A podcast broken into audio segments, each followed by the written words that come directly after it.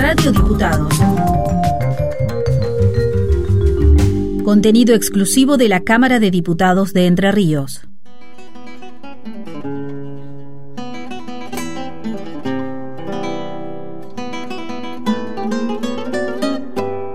Entre Ríos, provincia con fuerte identidad vinculada con el campo, donde sus almacenes de ramos generales, sus bares y despachos de bebida fueron y son, los que van quedando, un punto de encuentro social en lo más profunda de nuestra ruralidad. Historias que están vivas y que ahora les contamos con Emilio Ruberto.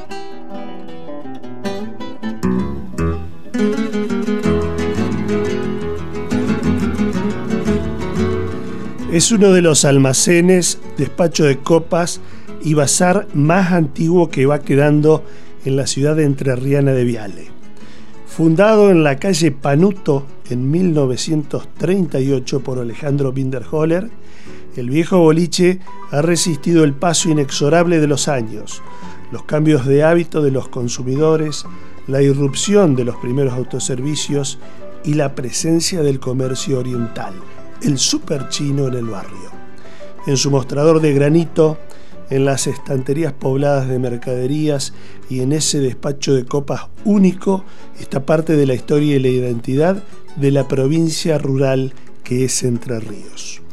Una puerta de hierro con vidrios, dos ventanales para exhibir artículos de bazar y un antiguo cartel de cerveza Quilmes conforman la estética del boliche de los Binderoller, como le dicen los vialenses en el trato cotidiano. En su segundo y actual hogar de la calle San Nicolás 770, donde se mudó la familia en 1965, el negocio es atendido por su dueño, Carlos Alberto, el hijo del fundador del boliche. Vamos charlando.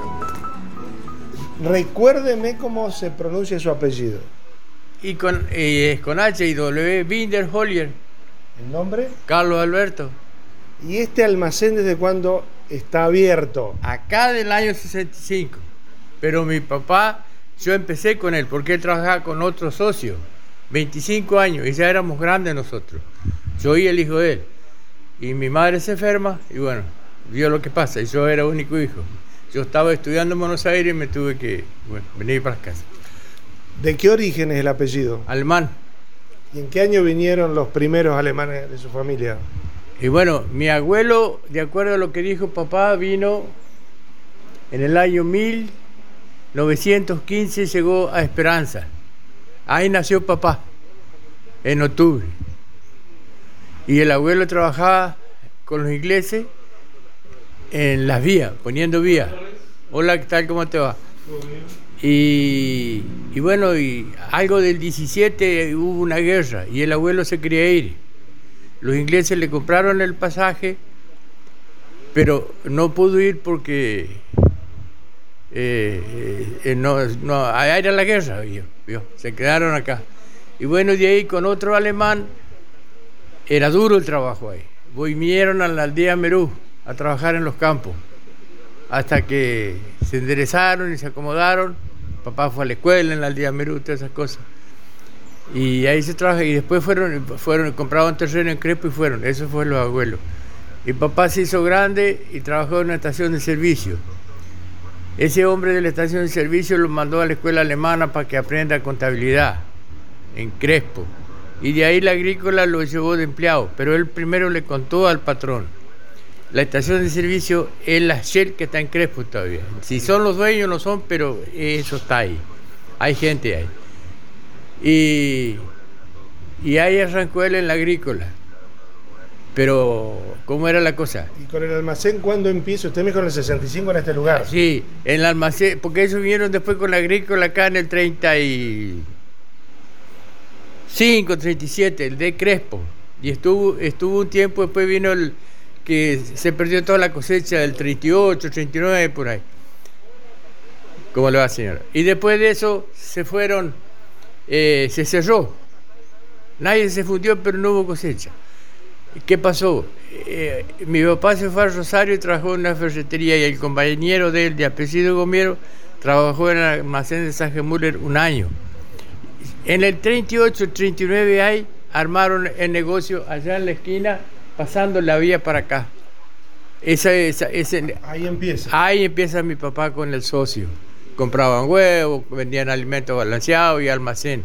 El pueblo era un mundo de gente, todo de afuera.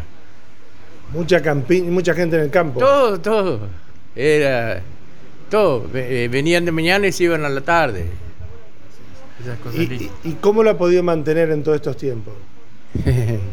y todo se hace por sacrificio. Bueno, ¿y qué servicio presta hoy? Y bueno, lo que usted ve, Porque no es solo venta de, de- de cuestiones alimenticias, también es medio bazar. y sí, también hay bazar, bazar ese bazar de las casas, bazar de, eh, no de alta gama o qué sé yo, bazar común, que la gente se le rompe la olla, se le rompe una taza, eso es lo que yo aprendí. Y lo puedo manejar eh, así, nada de cosas raras. Exacto. Bueno, ¿y quién lo va a suceder a usted? Ah, no sé. Y mi hijo, él estudió en la escuela técnica, hoy es piloto de la gobernación en Paraná de helicóptero. Ese no creo que venga. Ese no va a venir. Y la hija está en Paraná, en Oro Verde, es maestra, trabaja en Paraná. ¿Cómo era Vial en los primeros tiempos y cómo es hoy? Bueno, ya en los primeros tiempos era de la vía para acá. Y hoy es más de, de- de la vía para allá. Acá está quedando toda la gente más, más grande. ¿Qué edad tiene usted? Yo tengo 78 y voy a cumplir ahora. Bueno, se lo ve muy bien. Este, bueno, por lo menos vamos empujando. ¿Qué le iba a decir? Pero ya no es la Navidad, le quería decir de ahora, de antes. Antes en esta fecha venían las motos, porque le decíamos motos y fates. O no, no, no, según cómo era, si eran italianos, españoles o alemanes. Y compraban masitas en, en tarros de esos, de esos grandes, así. Todo caja.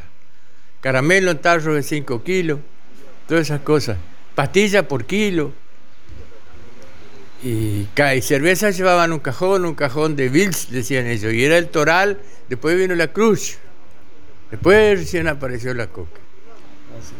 Eh, Bueno, ¿cómo lo ha pasado con la pandemia? y bueno, yo a mí me hicieron cerrar 50 días, después abrí. Es feo eso. Ahora está peor.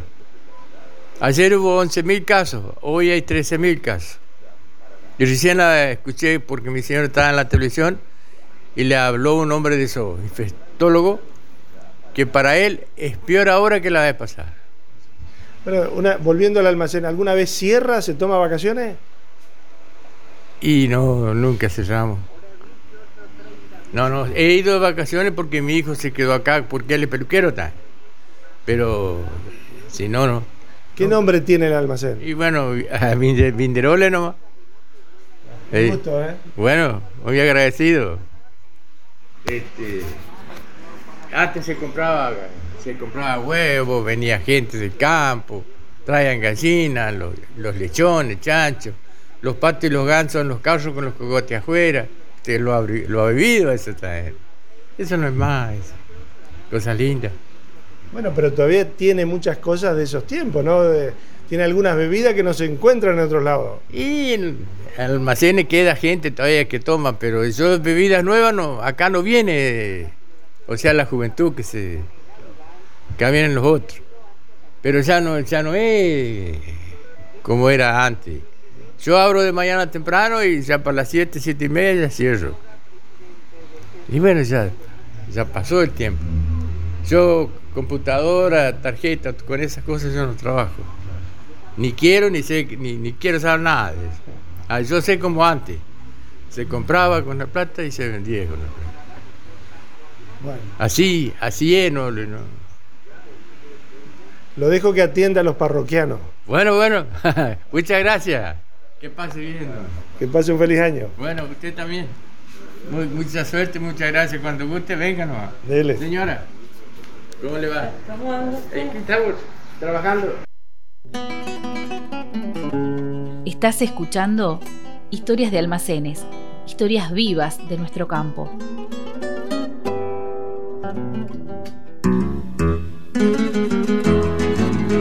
La visita realizada pocos días antes de que finalizara el año 2021 Y un día antes de que el almacenero vialense cumpliera 78 años, nos permitió charlar, dialogar y saber un poco más de esta ciudad, Viale, sede de importantes empresas vinculadas al sector agropecuario y capital nacional de la fiesta del asado con cuero, ese manjar típico argentino.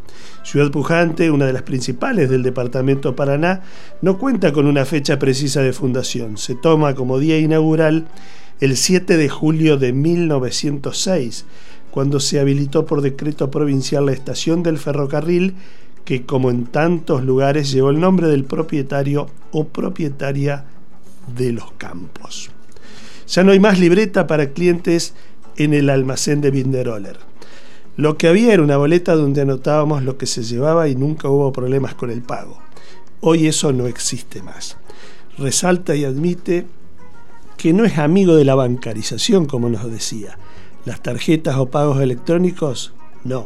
Compro con plata, vendo con plata, sintetiza. Creado en 1938 por aquellos inmigrantes que cruzaron los mares detrás de una esperanza, el viejo boliche de los Binderoller permanece de pie y conservando trazos de aquellos almacenes de ramos generales donde las familias del pueblo y del campo se surtían de todo un poco, donde se tomaba una copa y, nos imaginamos, se brindaba por un país que los cobijó y por un futuro de esperanza y de trabajo. Nos volvemos a encontrar pronto compartiendo una copa en el mostrador de un viejo almacén de ramos generales, para conocer más nuestras historias de campo con Emilio Ruberto.